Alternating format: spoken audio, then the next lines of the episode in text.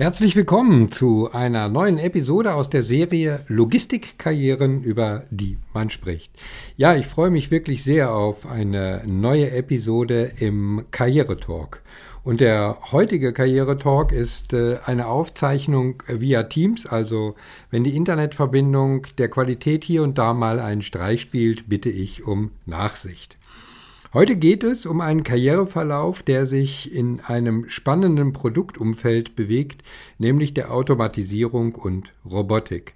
Das sind zwei Komponenten, die die Intralogistik und damit auch alle, die mit Warehouse-Prozessen, Materialfluss oder Supply Chain Management äh, beschäftigt sind, äh, ja Einfluss auf äh, die Zukunft haben. Aber Automatisierung mit ihren zahlreichen Facetten und Produkten bietet auch hervorragende Entwicklungsmöglichkeiten für die eigene Karrieregestaltung. Wie die beruflichen Entwicklungschancen aussehen und was es braucht, um in der Automatisierung erfolgreich zu sein, darüber spreche ich heute mit Sven Kalutza. Sven ist seit über fünf Jahren eng mit der Automatisierung verbunden. Er ist heute als Business Development Manager Robotics in der Central Region bei Omron tätig und wir werden einiges über seinen Karriereweg, seine Erfahrungen, aber auch das gesamte Umfeld rund um Robotik erfahren. Also bleib dran, ich wünsche dir viel Spaß und zahlreiche Karriereinspirationen oder sogar Aha-Momente. Ja, hallo Sven, herzlichen Dank, dass du dir die Zeit genommen hast für unseren äh, gemeinsamen Karrieretalk äh, zu einem ganz besonderen Zeitpunkt, nämlich heute startet in Stuttgart äh, die Logimat.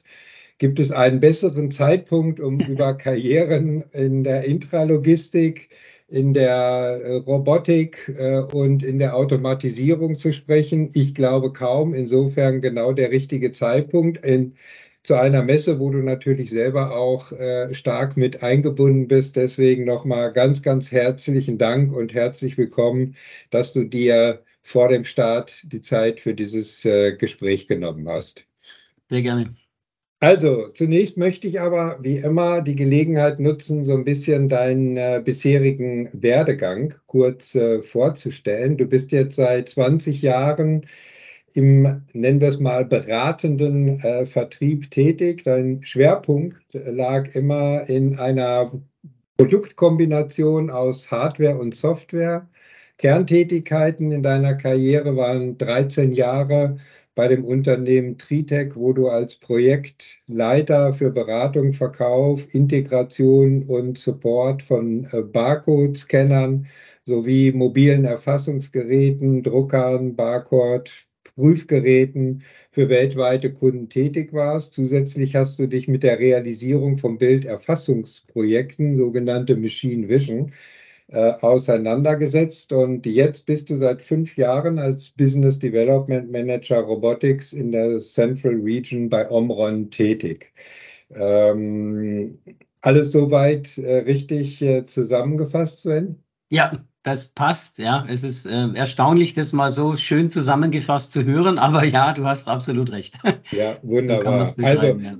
in, insgesamt äh, kann man also sehen, eine durchaus wirklich spannende berufliche Entwicklung und dazu, das äh, wissen wir alle, in einem hochdynamischen äh, Produkt- und Marktumfeld nochmal Grund genug, äh, darüber äh, zu sprechen. Und lass uns mal eine Reise durch deine Karriere und äh, beruflichen Erfahrungen machen.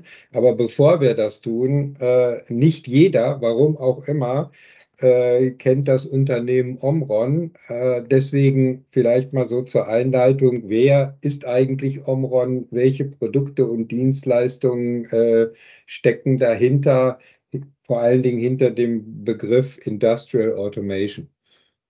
Ja, gerne, äh, Christian. Ähm, also, ich fange mal so an. Omron ist ein japanisches Unternehmen mit Hauptsitz in Kyoto. Wir haben weltweit etwa 30.000 Mitarbeiter, also durchaus kein kleiner an der Stelle. Ähm, und beschäftigen uns mit Automatisierung, wie du ja schon gesagt mhm. hast, industrielle Automatisierung. Ähm, wir haben hier vier Bereiche definiert. Das, äh, das nennt sich zum einen Input, Logic, Output, ähm, und Robotics. Und dann haben wir auch noch Safety. Ja, also es ist ein ganzer Bauchladen voller Produkte, äh, zu, mit denen unsere Kunden automatisieren können. Insgesamt etwa 200.000 Produkte. Wow. Das ist äh, ein wirklich gewaltiges Portfolio, das vertrieblich auch nicht immer einfach ist. Und ähm, wir haben die Robotik im Prinzip noch gar nicht so lange an Bord. Wir haben 2015 hier die Firma Adept gekauft, die wiederum schon 20 Jahre Erfahrung hatte mit verschiedenen kleinen Robotern und eben auch den mobilen, was ja mein Steckenpferd ist. Ja. ja, also das ist so das Thema Hardware. Natürlich gehört auch Software zu einzelnen Produkten, die wir haben. Wir haben ja eigene Steuerung, natürlich haben wir Vision-Systeme, all diese Dinge. Ähm, dazu kommt aber, und das macht uns so ein bisschen einzigartig, ähm, dass wir eben wirklich eine Total Solution haben. Das heißt, dass wir mhm. wirklich äh, nicht eben nur einzelne Komponenten haben und für was anderes muss der Kunde dann wieder woanders hin, sondern wir haben so gut wie alles selber. Ja, was die Steuerung angeht, sind wir zum Beispiel ähm, in, in äh, Japan, wenn man so will, der Siemens von Japan. Also da sind wir überall gesetzt, so wie halt Siemens hier. Und vielleicht final noch, das ist mir auch ganz wichtig, wir haben ähm, eine japanische, ähm, ja, eine Philosophie, ähm, die vor Jahrzehnten schon entwickelt wurde, die wir eigentlich alle miteinander leben, und zwar egal auf welchem Kontinent. Das heißt, unsere Philosophie ist, dass wir eben mit allem, was wir tun, auch der Gesellschaft etwas zurückgeben wollen. Ja, das heißt, mhm. dass wir eigentlich dazu da sind, um die Arbeit von Menschen zu verbessern ähm, und sie zu erleichtern. Und dementsprechend ähm, richtet sich unser ganzes Agieren danach aus. Das mhm. schwebt so ein bisschen über allem. Wir haben auch Serviceleistungen, wir machen Risk Assessments und so weiter. Also es ist ein kaum, äh, kaum zu erklärende Mannigfaltigkeit, sage ich mal. Und ja. da ist genug zu tun, ja. So kann man Omron kurz beschreiben. Ja, super, herzlichen Dank. Ja, es ist sicherlich ein spannendes Umfeld ähm, auch gerade mal in einem Unternehmen tätig zu sein, das aus einer ganz anderen Kultur herauskommt. Ja. Ähm, als du eingestiegen bist, äh, was uns besonders macht, äh, habe ich erst gedacht, okay, japanisches Unternehmen, jetzt kommt bestimmt, kommt bestimmt das Thema hoher Qualitätsanspruch in Richtung des Kunden. Aber das gehört sicherlich auch mit dazu. Ne? Das ist für japanische Unternehmen viele geben es ja ohnehin immer von sich, aber für japanische Unternehmen ist das ja, äh, ich sag mal, das A und O schlechthin, oder? Das wird bei Omron genauso sein. Ja, absolut. Das ist also echt unser, unser höchstes Ziel und äh, Omron ist bekannt dafür. Also ich kenne einige Bereiche, auch zum Beispiel in so, in so Labs, also eben in Proof of Concept Labs, wo einfach immer Omron-Teile da sind, wenn man weiß, die funktionieren. Ähm, ja. Das ist absolut richtig. Den Ruf haben wir und zeichnet uns auch aus, ja. Aber wie du schon sagtest, die ganze Welt wird immer komplexer, die Anforderungen an Vertrieb und Marketing eben auch, ja. Und weil du es gerade gesagt hast, die Logimat, auf der ich selber auch morgen sein werde, ich habe noch nie äh, erlebt, dass eine Branche so, ich sag's mal, steil geht wie diese ganze Intralogistik momentan. Ich ja. weiß gar nicht, an welchen Stand ich zuerst soll. Das hatte ich noch nie auf einer Messe. Deswegen muss ich morgen auch fit sein, damit ich da wirklich da sein kann. So viele freuen sich drauf, dann mich kurz zu treffen und vielleicht ein Bild zu machen und wie auch immer. Ja, Social Media ist eben auch Marketing. ja, das stimmt, das stimmt, da hast du absolut recht. Ja, aber da hast du sehr gut die Brücke geschlagen äh, zur nächsten Frage. Äh, ich hatte ja äh, gesagt, dass du als äh, Business Development Manager unterwegs bist. Ähm, vielleicht kannst du äh, mal kurz den Zuhörern deinen Aufgabenbereich äh, beschreiben, nach dem Motto, äh, auch wenn es den vielleicht gar nicht gibt, so den typischen Arbeitsalltag, aber äh, wie sieht der aus? Was sind so deine Kernverantwortungsbereiche, äh, außer äh, dass du auf Messen unterwegs bist und äh, wahrscheinlich auch auf vielen Veranstaltungen? Äh, ja, in der Tat, der, der, wie soll man sagen, Business Development ist ja ein, ein Wort, das es noch gar nicht so lange gibt, ja, und dementsprechend dehnbar ist die Auslegung dieses Jobs. Wir haben jetzt mhm. bei Omron intern einige Business Developer, haben aber durchaus unterschiedliche Ausrichtungen. Ähm, bei mir ist es jetzt so, dass ich am äh, Regional Marketing Manager hänge. Das heißt also, alles, was ich jetzt im Business Development tue, ähm, geschieht in der Marketingausrichtung. Ja, ähm, Zum einen natürlich in enger Zusammenarbeit mit dem Produktmanagement, was bei uns international ist. Also unser Produktmanager sitzt in Spanien aktuell. Das heißt also auch die Kommunikation nach innen zu unserem Vertrieb über Neuigkeiten bei den Produkten, neue Features, neue Software und so weiter. Ähm, dann natürlich die Zusammenarbeit mit den Partnern, äh, die wir realisieren, weil die Partner für uns unfassbar wichtig sind. Die bauen schlussendlich die Lösungen, von denen wir reden. Ja, und die, dementsprechend bin ich da auch oft ein, ein Vermittler und ein Verbinder der verschiedenen Welten. Also ja. ähm, ich, das ist jetzt eben die Marketing-Ausrichtung. Es gibt ja auch die vertriebliche Ausrichtung, wo man dann wirklich eigene Accounts hat und mit denen dann äh, Business develop. Das ist bei mir jetzt nicht so. Ich unterstütze ja. sowohl unsere Key-Accounter als auch unseren Flächenvertrieb, wenn es mal eng wird, aber nicht mit, mit den Kenntnissen eines Produktspezialisten, der jede Schraube ja. beim Vornamen kennt aber als Beispiel, es gibt jetzt so eine Standardisierungsinitiative, die heißt VDA 5050. Ja. Das ist ein sehr komplexes Thema und da bin ich seit vier Jahren äh, dabei in dieser VDMA-Gruppe Intralogistik, wo wir dieses Standard äh, weiterentwickeln und, und eben auch zum Laufen bringen, was man kürzlich in Dortmund auf dem HV Mashup gesehen hat. Ja, und jetzt zu deiner Frage zum Arbeitstag. Genau so sieht der nämlich aus. Ja, es, man ja. muss unglaublich vielseitig sein ähm, und eben auch die Bedürfnisse der einzelnen Abteilungen verstehen. Dadurch, dass ich sehr, sehr lange im Vertrieb war, habe ich ein Verständnis, ja. Aber natürlich verfolgen wir auch äh, aus dem Marketing raus eben Ziele, die man dann oft nochmal erklären muss, damit es der Vertrieb auch versteht. Ja, ja verstehe.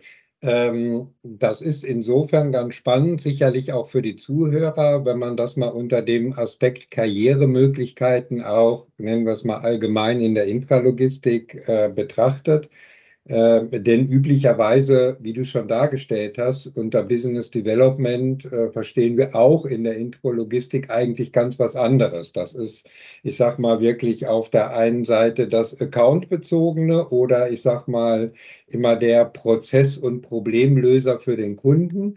Aber das von der Marketingseite mal zu betrachten äh, und zu implementieren, und unter dem Aspekt, was du auch gesagt hast, so wie ich es verstanden habe, ist ein Großteil ja auch ähm, unter dem, nennen wir mal den Begriff Partnermanagement letztendlich äh, zusammenzufassen, äh, zeigt nochmal auf, wie groß eigentlich die Bandbreite der beruflichen Möglichkeiten in der Intralogistik ist und dass es sehr, sehr stark davon abhängt, ja, wie ein Unternehmen auch seine eigene Struktur und Philosophie letztendlich aufbaut, versteht und verkauft, oder?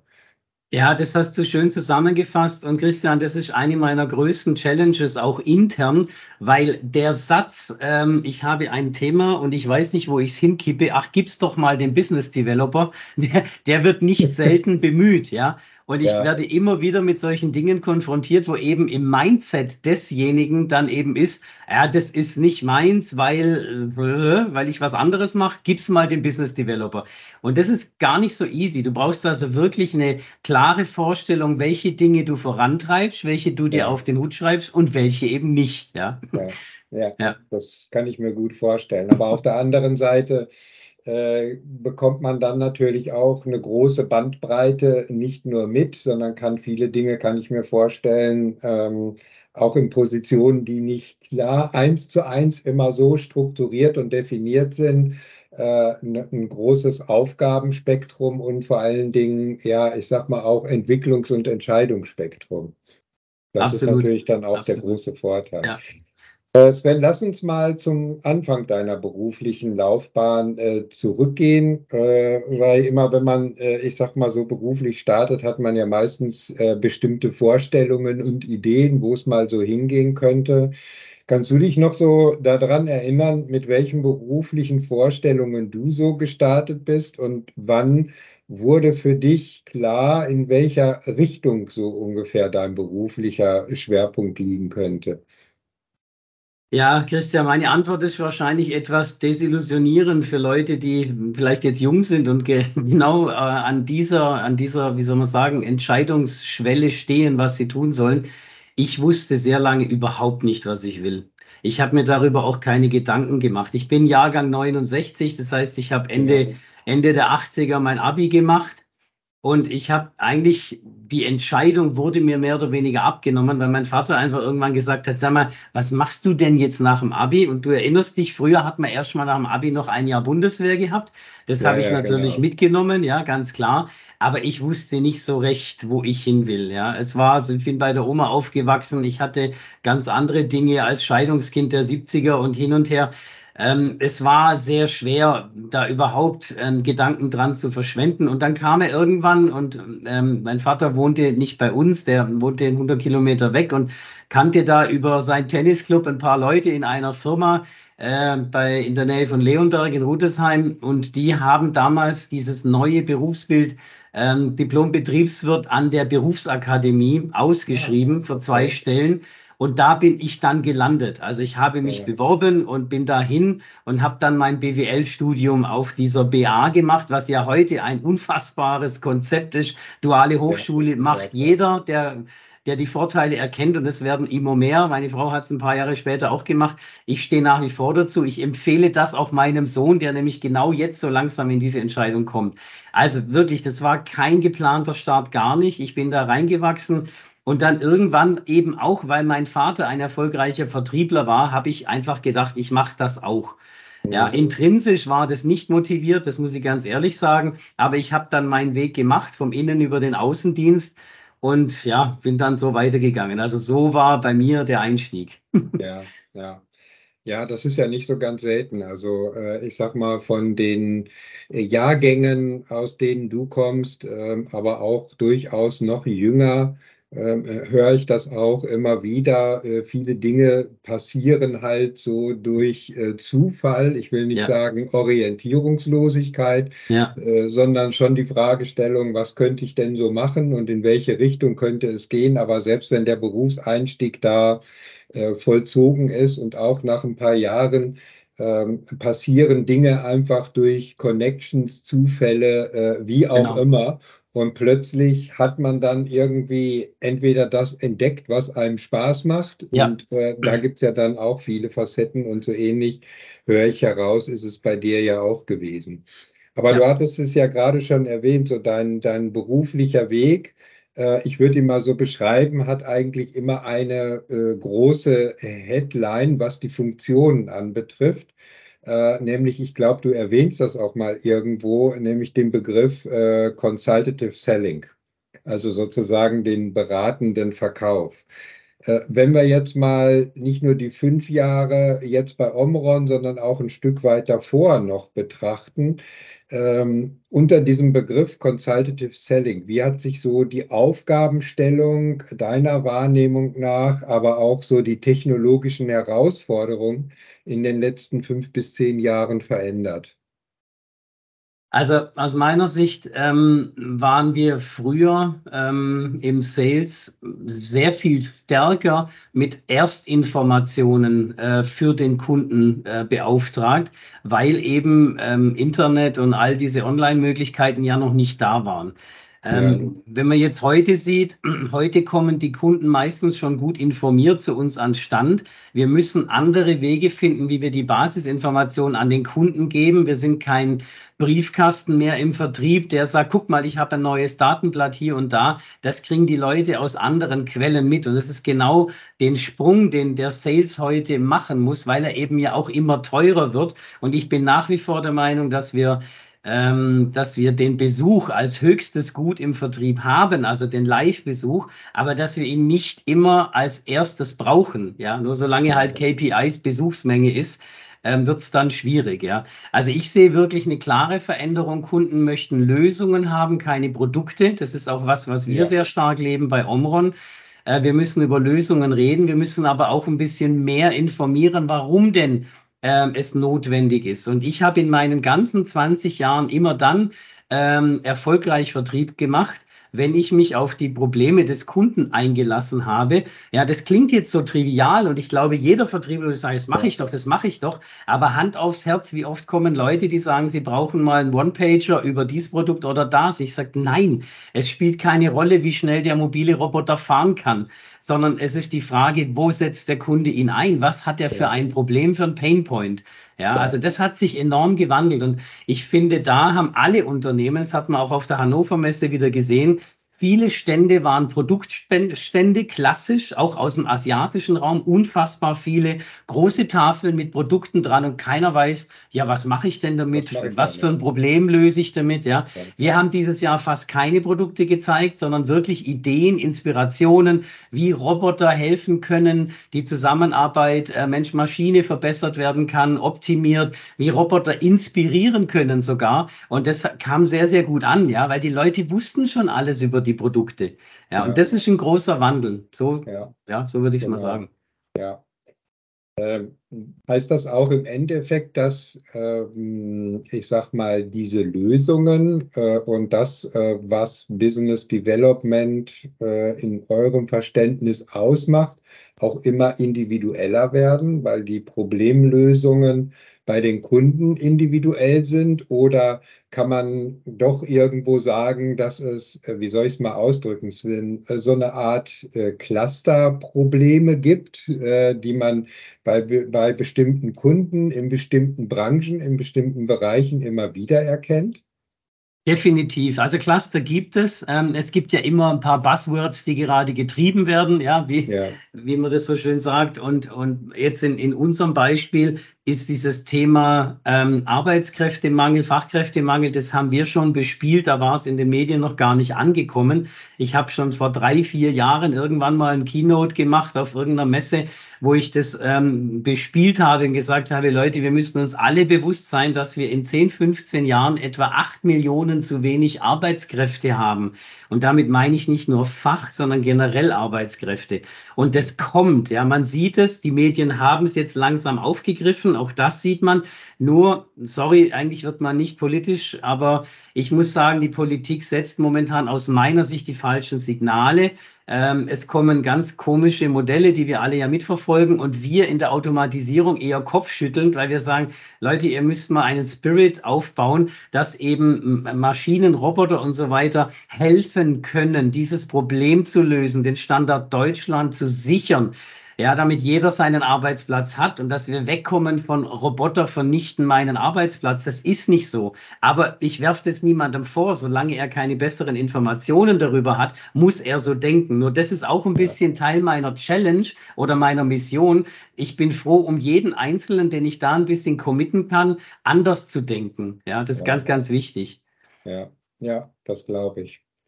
Ja, das ist sicherlich ein großes Thema, äh, weil uns in Deutschland ja auch immer so das begleitet. Gibt es eine Innovation, betrachten wir es nicht aus dem Blickwinkel unbedingt der Chancen, sondern aus dem Blickwinkel der Risiken und was wirkt das alles in sich. Oh ja. Äh, oh und ja. bauen gleich so die technologischen Schranken auf. Ja. ja. Ähm, aber lass uns mal ähm, vielleicht noch mal folgende Frage oder deine Erfahrung dazu beleuchten.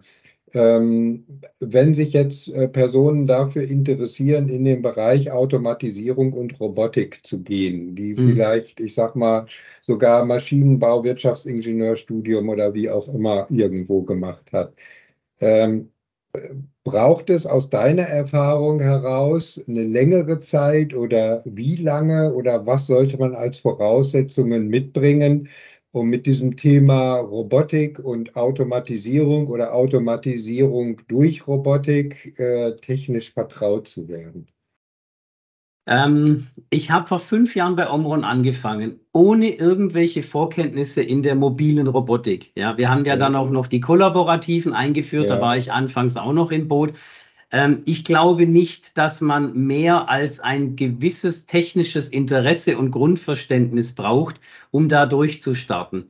Ähm, okay. es, für mich sind wirklich andere Skills wichtiger, weil, und jetzt grenze ich wirklich beide ab. Ich bin BWLer, ja, ich sehe die Dinge äh, leichter aus dem Lösungsaspekt heraus, weil ich gar nicht den technischen Hintergrund eines Ingenieurs habe.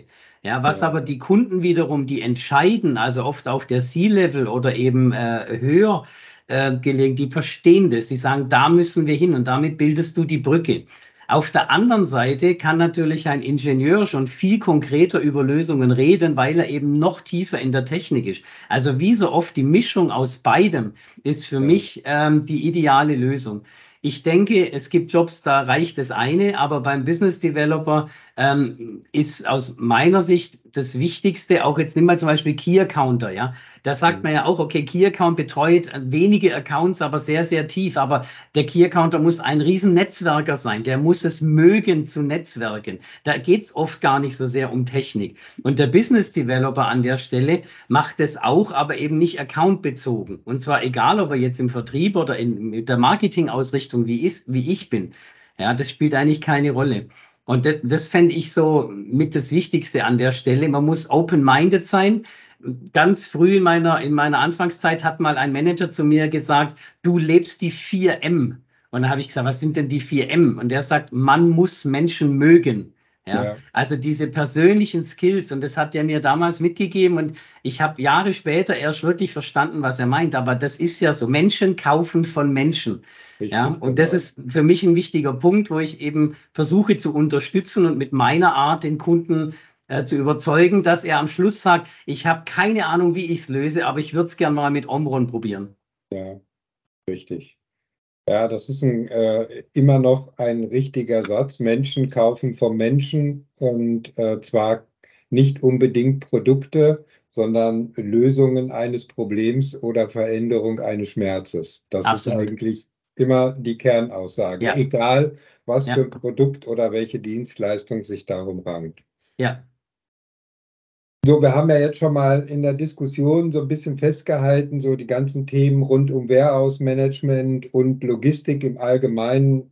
Klar, wissen wir, werden immer technologieorientierter. Lass uns mal so ausschnittsweise einen Blick in die Zukunft werfen äh, und über vier Fragen oder Thesen sprechen. Äh, mhm. These oder Thema Nummer eins, Künstliche Intelligenz wird für den nächsten großen Entwicklungsschritt in der Gestaltung von Logistik und Produktionsprozessen sorgen. Roboter werden immer selbstständiger und eigene Entscheidungen auf Basis von Erfahrungen und KPIs treffen. Richtig oder falsch? Ich, ich bin ja immer, ich versuche immer so gut es geht, um den, um den Begriff, es kommt darauf an, rumzukommen, weil das so eine blöde Antwort ist, aber es ist tatsächlich es ist tatsächlich so, es, es, es kommt darauf an, Christian. Also der, ja, wie soll ich sagen? Also die, ähm, die, die Situation, die wir, die wir ja gerade haben, die, die jetzt uns, ich, ich möchte ein Beispiel nennen. Ja. Ähm, wir haben, ich, als ich vor fünf Jahren angefangen habe, war ich zu 18 auf der Hannover Messe, okay? Und damals ähm, haben wir Mobilroboter dabei gehabt, da kamen Kunden, die haben gesagt, boah, das ist ja genial. Ja, also wir waren voll auf der Technikebene. Die, ähm, wir haben das erklärt und die haben gesagt, das ist ja der Wahnsinn. Ähm, ich ich, ich habe keine Ahnung, wo wir das einsetzen, aber ich finde es toll. Und ein Jahr später kamen die wieder und haben gesagt, jetzt haben wir ein Projekt. Also so lange hat es gedauert, äh, bis dann der gleiche Kunde gesagt hat, jetzt sind wir im Mindset ein bisschen eingestellt auf Mobilrobotik, wir müssen sprechen, kommen Sie zu uns, besuchen Sie uns. Ja. So, der Beschleuniger, wie du sagst jetzt KI, ähm, ist definitiv da, nicht zuletzt durch ChatGPT, was ja gerade auch ja, durch, die, durch die Decke geht, wäre ein eigenes Thema sicherlich. Ich denke schon, aber was, was ich empfinde, dass äh, nicht nur jetzt die KI, sondern generell dass man die Art, wie man Intralogistik plant, wie man äh, auf die Reaktionen und auf die Bedürfnisse von uns, von dir, von mir als Verbraucher reagiert, die erfordern höchste Flexibilität.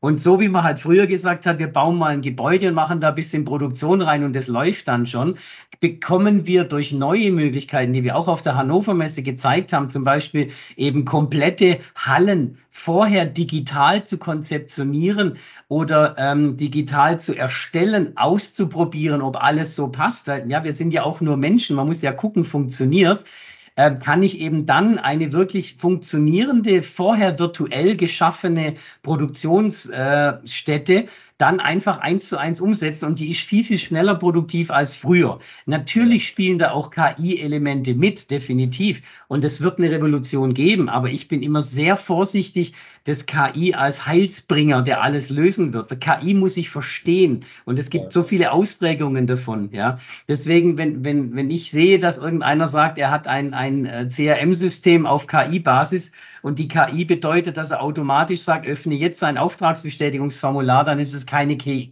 ja. Aber so wird ja leider dieser Begriff momentan verwendet, ja. Es ist ja, ja. inflationär und das ja. nervt. Das sind diese Buzzwords, die selten gut begründet sind, ja. Ja. Ja, ein bisschen ausholen jetzt, aber äh, ja. für, nee, ganz wichtig, das dazu, Das kommt sicherlich darauf an, dass es, äh, ich sag mal, ein Stück weit äh, vergleichbar mit dem Begriff der Digitalisierung, ah. äh, wo auch manche äh, dann gesagt haben, das, was sie ja. vorher noch auf dem Zettel geschrieben haben, haben sie dann in der Excel-Tabelle ja. Äh, übertragen und haben dann gesagt, wir sind in der Digitalisierung einen Schritt weiter. Ähm, das hat aber nichts mit dem eigentlichen Begriff der Digitalisierung zu tun. Überhaupt nicht. Richtig. Ähm, lass uns mal ähm, das äh, Thema richtig oder falsch oder die Fragestellung äh, nochmal unter einem anderen Aspekt sehen. Du hattest gerade Thema Produktion angesprochen. Mhm. In äh, produktionsorientierten Geschäftsmodellen wird die Logistik mit der Produktion im Laufe der nächsten Jahre immer weiter verschmelzen. Richtig oder falsch? Richtig. Mhm. Klares richtig. Aufgrund, äh, ich hatte gerade das mit den Verbrauchern gesagt. Also ja. stell dir vor, früher wurde, ähm, Beispiel ganz, ganz früher, erstes Auto Modell T, kennen wir alle, wurde produziert. Eine Ausführung, gewisse Stückzahl. Man war froh, wenn man eins bekommen konnte. Ja, da war die Produktion darauf ausgelegt, durch Industrialisierung Schritt eins, das zu automatisieren, damit es schneller geht. Aber man hat immer das Gleiche.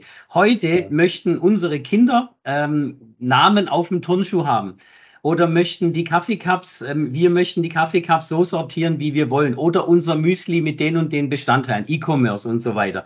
Das heißt, wir als Verbraucher nutzen viel mehr äh, Kanäle, Beschaffungskanäle. Äh, wir möchten es schnell haben, wir möchten unser Paket verfolgen. Und deswegen, ja, das muss ja zusammenwachsen. Denn wenn ich flexibel produziere und in der Intralogistik weiter nur meinen Gabelstapler habe, dann wird es schwierig. Ja, das, ist, das sind so viele Themen, die reinspielen. Also ich bin absolut der Meinung, dass die Bereiche zusammenwachsen. Und das, glaube ich, ist eine richtige Challenge, weil wir oft ja immer im Silo denken. Die Produktionsleute denken in ihrer Produktion und dann ist am Ende ein Produkt und ab da geht es sich nichts mehr an. Ja, das ist so ähnlich wie Marketing und Vertrieb. Das ist auch so, ja, da, diese Hassliebe, die ja oft gepredigt wird, wie toll es sich entwickelt, aber Hand aufs Herz, das ist nicht einfach. Ja, und das finde ich, deswegen würde ich das total bejahen. Ähm, das wird zusammenwachsen und da brauchen wir auch wieder Brückenbilder und da sehe ich mich im Business Development durchaus auch.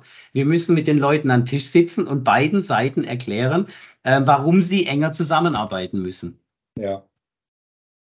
Ähm, eine weitere richtig oder falsch äh, Frage, die du vorhin schon mal so in einem Seitensatz ähm, erwähnt hast oder darauf eingegangen bist. Mhm. Der Bedarf an gewerblichen Arbeitskräften wird in Zukunft deutlich zurückgehen und somit auch für eine Entspannung beim Fachkräftemangel sorgen. Richtig oder falsch?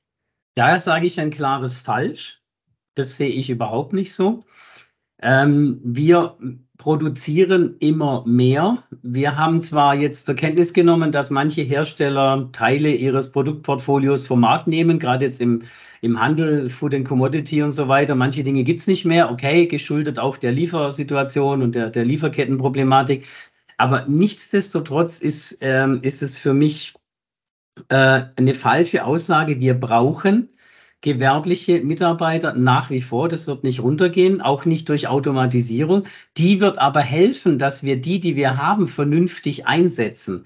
Dass mhm. wir eben verhindern, dass ähm, gut ausgebildete Fachkräfte Sachen von A nach B schieben oder einfache äh, Bewegungen den ganzen Tag ausführen, die noch dazu ein ergonomischer Schwachsinn sind, ja, weil es auch ein. Thema ist und ich komme wieder auf unsere Philosophie zurück. Wenn wir das Leben von Menschen verbessern, dann gehören auch ergonomische Betrachtungen dazu. Und wenn jetzt ein Kollaborativroboter 15 Kilo den ganzen Tag von A nach B hebt, anstatt eines Menschen, ja, dann haben wir ja schon gewonnen. Und dieser Mensch kann aufgrund der Einfachheit der, der Konfiguration, der Programmierung dieser Roboter plötzlich ein ganz anderes ähm, Verständnis seines Jobs haben, weil der kommt nicht heim und sagt, heute habe ich 80 Paletten abgeladen, sondern der sagt, ich habe heute unseren Kollaborativroboter neu konfiguriert für eine neue äh, Palettenfüllmenge oder was auch immer. Ja, da wird es hingehen und, und wir werden definitiv mehr brauchen. Es entstehen überall Produktionsstätten, selbst in Deutschland. Wenn man jetzt guckt, was in Ostdeutschland momentan zu dem ganzen E-Mobility, E-Battery und so weiter, was da kommt, das ist gewaltig und dafür brauchen wir Leute. Aber wir werden weniger äh, Fach, äh, Arbeitskräfte brauchen für einfache Tätigkeiten. Das werden wir automatisieren und das ist auch mhm. gut so. Ja. Zum Abschluss mal eine Frage, die nicht in äh, die Richtung von richtig oder falsch geht, äh, mal mit Fokus auf äh, die Logistikzentren der Zukunft. Wenn wir mal mhm. so versuchen, eine Vision zu entwickeln oder ja, ich sag mal, eine Sichtweise zu entwickeln, wie werden Logistikzentren in 10 bis 20 Jahren aussehen. Äh, welche Techniken und Technologien werden dann Logistikzentren dominieren? Also es wird, ähm, das erkennen wir auch jetzt schon, das fängt gerade an, einen sehr, sehr starken Trend in Richtung Interoperabilität. Das mhm. heißt also die Vernetzung sämtlicher sich bewegender Bestandteile innerhalb eines Logistikzentrums und auch der Produktion. Aber du redest jetzt gerade äh, von Logistik, also nehmen wir das. Das heißt, ähm, es gibt ja nicht zuletzt auch durch die VDA 5050 ähm, der, den Wunsch aus der Industrie, dass man eben diese Flotten, diese sogenannten gemischten Flotten innerhalb der Mobilrobotik beispielsweise ähm, überwachen kann und steuern kann, damit wir flexibel reagieren können, wann wir den Gabelstapler brauchen, wann wir eben den Toploader brauchen und so weiter. Ja. Heißt also Interoperabilität als Vorstufe zur Dark Factory kann ich mir durchaus vorstellen, dass wir irgendwann in der Lage sind, dass wirklich der Schalter aus ist, weil ab einem gewissen Zeitpunkt die Maschinen übernehmen können und da nur noch ein paar Leute sind, die das Ganze dann ähm, verwalten, sage ich, oder umkonfigurieren oder oder. Also da geht aus meiner Sicht der Trend hin. Es wird alles immer vernetzter. Fluch und Segen, da könnte man nochmal separat eine Stunde drüber reden, aber da geht der Trend hin. Auf der Logimat sind unfassbar viele Softwarefirmen, die eben sagen, ja. genau das können wir. Ja, Die ja. schaue ich mir morgen auch alle an und wir sind mit ja. vielen schon im Gespräch. Ja, ja. Gut, herzlichen Dank. Wir haben jetzt mal so, äh, ich sag mal, anhand von vier Fragestellungen äh, mal die ganze oder Teilbereiche der gesamten Technologieorientierung in Logistik und Warehouse-Management mal versucht, so ein bisschen äh, zu erläutern. Wenn wir das jetzt alles mal so als Grundlage der Entwicklung in der Zukunft sehen, äh, was bedeutet aus deiner Sicht und Erfahrung äh, diese zukünftige Entwicklung für ich sag, nennen wir es mal ein Ausbildungs- und Qualifikationsprofil der Zukunft, äh, wenn man auch in Zukunft in der Intralogistik erfolgreich sein will? Hm. Also, lass es mich so sagen. Ich, ich war vor ein paar Wochen, war ich Gastdozent an der FH Reutlingen zum Thema Mobilrobotik. Ja? Sechstes Semester Mechatronik. Ähm, da waren 16 junge Leute drin, die hatten richtig Spaß, mir zuzuhören und fanden das absolut praxisorientiert und richtig toll. Ja. Im Anschlussgespräch mit dem Professor hat er mir gestanden, dass der Studiengang nicht mehr sexy genug ist. Ja, okay. obwohl der ein fantastisches Robotiklabor hat, obwohl der Sachen bieten kann, wo ich dachte, junger Vater, das ist mal richtig, richtig toll. Aber ähm, diese Angebote, die du ansprichst, die müssen sexier sein, die müssen mehr passen, die müssen mehr Praxis haben und ähm, die müssen sehr breit aufgestellt sein. Die eierlegende Wollmilchsau werden wir nie erreichen, aber ich denke, mhm. ähm, wenn man sich nur fokussiert auf, auf reinste Technik oder auf reines Marketing, ja, kann ja genauso sein, dann wird es nicht funktionieren. Also wir müssen einfach ein größeres, grö äh, ja, ein umfassenderes Verständnis erzeugen bei der nächsten Generation, die die Arbeitswelt betritt, wie das alles zusammenhängt. Wir müssen internationaler werden, all diese Dinge. Und ich glaube, es gibt schon Studiengänge. Ich war vor kurzem mal mit meinem Sohn auf so einer, auf so einer ähm, Ausbildungsmesse wo man schon sieht, wie geworben wird um die neuen, äh, die neue Generation. Das ist schon beeindruckend teilweise, äh, wenn man sieht, was sich die Unternehmen einfallen lassen. Aber sie verkaufen es eben als, es ist sexy bei uns zu sein. Und Robotik ist da nicht selten ein Zugpferd. Also ja, und ich muss da jetzt wirklich differenzieren, Christian, Mobilrobotik kann man so lernen. äh, wie ich das gemacht habe. Beim äh, Thema Fixed, also Industrierobotik mit Schutzzaun und so weiter. Und äh, da brauche ich wirklich ein sehr, sehr tiefes technisches Verständnis. Das kann ich mir so als reiner BWLer sehr schwer aneignen. Also man muss auch innerhalb der Robotik echt differenzieren. Bei den Kollaborativen ist es auch so eine schöne Mischung. Den kannst du, ich, den kann jeder in Betrieb nehmen. Das ist kein Problem. Aber oft gibt es Aufgabenstellungen, die sind schon wieder ein bisschen komplexer. Da brauche ich auch ein bisschen mehr technisches Verständnis, damit ich sehe, geht das mit dem Ding oder nicht, unabhängig von dem, was ich dranhängen kann vom Gewicht. Ja, ja. Gut. Lass uns mal ein ganz anderes Thema nochmal beleuchten, obwohl du auch äh, vorhin schon mal das äh, ein Stück weit erwähnt hattest im Zusammenhang mit deiner Aufgabenstellung. Ähm, was mir aufgefallen ist, ist so deine starke Präsenz äh, bei LinkedIn. Du hast, glaube ich, über 4000 Follower dort. Ähm, ja. Wie viele Beiträge postest du pro Woche und welche Rolle spielt LinkedIn für dich als Medium für deinen Job als Business Development Manager heute? Das ist sicherlich auch eine Entwicklung der letzten Jahre, äh, die sich so in unserem Umfeld äh, ein Stück weit, was Vertrieb und Business Development anbetrifft, äh, sehr, sehr stark verändert hat. Ja, das stimmt. Ähm, ist für mich eines der elementarsten Tools. Ich habe schon vor Omron mit ähm, LinkedIn angefangen. Da kam das okay. gerade auf und fand es damals schon spannend und habe halt damals mein Mindset so aufgestellt, dass ich sage, das ist ein Weg, wie ich einfach an meine Zielgruppe komme, um sie mit interessanten Informationen zu meiner Expertise zu informieren. Das schwebt so über allem. Und ja, ich mache wahnsinnig viel entgegen ähm, so, so gewissen Aussagen, die man auch von Trainern hört, dieses nimm dir mal am Tag zehn Minuten für LinkedIn oder in der Woche eine Stunde oder was auch immer. Ich unterstütze das überhaupt nicht, denn ich habe LinkedIn ist jetzt einfach ein Teil meiner Denke. Das heißt, du kannst nicht immer, wenn du sagst, jetzt ist meine halbe Stunde, sagen, ich hau jetzt was raus ja, weil man hat dann vielleicht gerade nichts, sondern ich möchte eher einen spontanen Impuls setzen, wenn ich irgendwo bin und denke, da ist ein Mehrwert für meine Besucher. Oder jetzt auf der Hannover Messe war natürlich sehr, sehr viel. Klar, das, das postet man dann auch. Aber ich sehe halt, dass meine Zuhörerschaft mich eben nicht als ähm, Social Media Litfaßsäule sieht, der ständig nur, hey, mein Produkt gibt es jetzt auch im blauen Gehäuse oder was auch immer sieht, sondern jemand, der sagt, ich folge dem gerne, weil da sind immer spannende News rund um das Richtig. Thema Mobilrobotik. Und ja. deswegen habe ich auch 4000 Follower und die sind alle erarbeitet und, und nicht gekauft, ja, sondern die sind ja. wirklich, und es werden nach so einer Messe werden es gleich wieder 10, 20 mehr.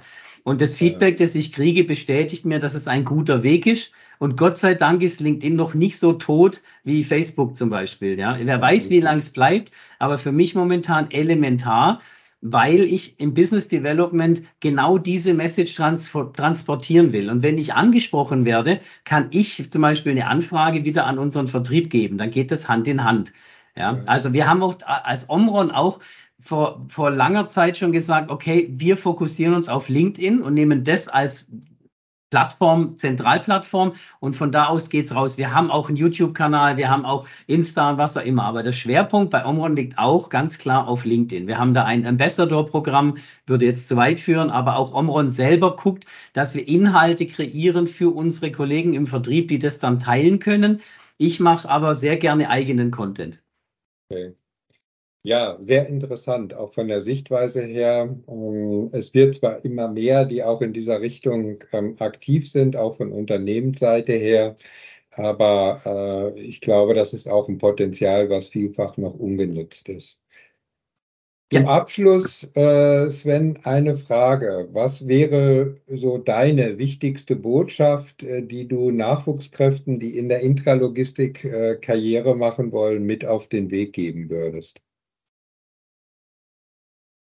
Also jeder, der das hört, sollte großes Interesse an Flexibilität haben in der Denke, ja. sollte nie aufhören zu lernen und einfach Spaß haben, mit Menschen zu arbeiten.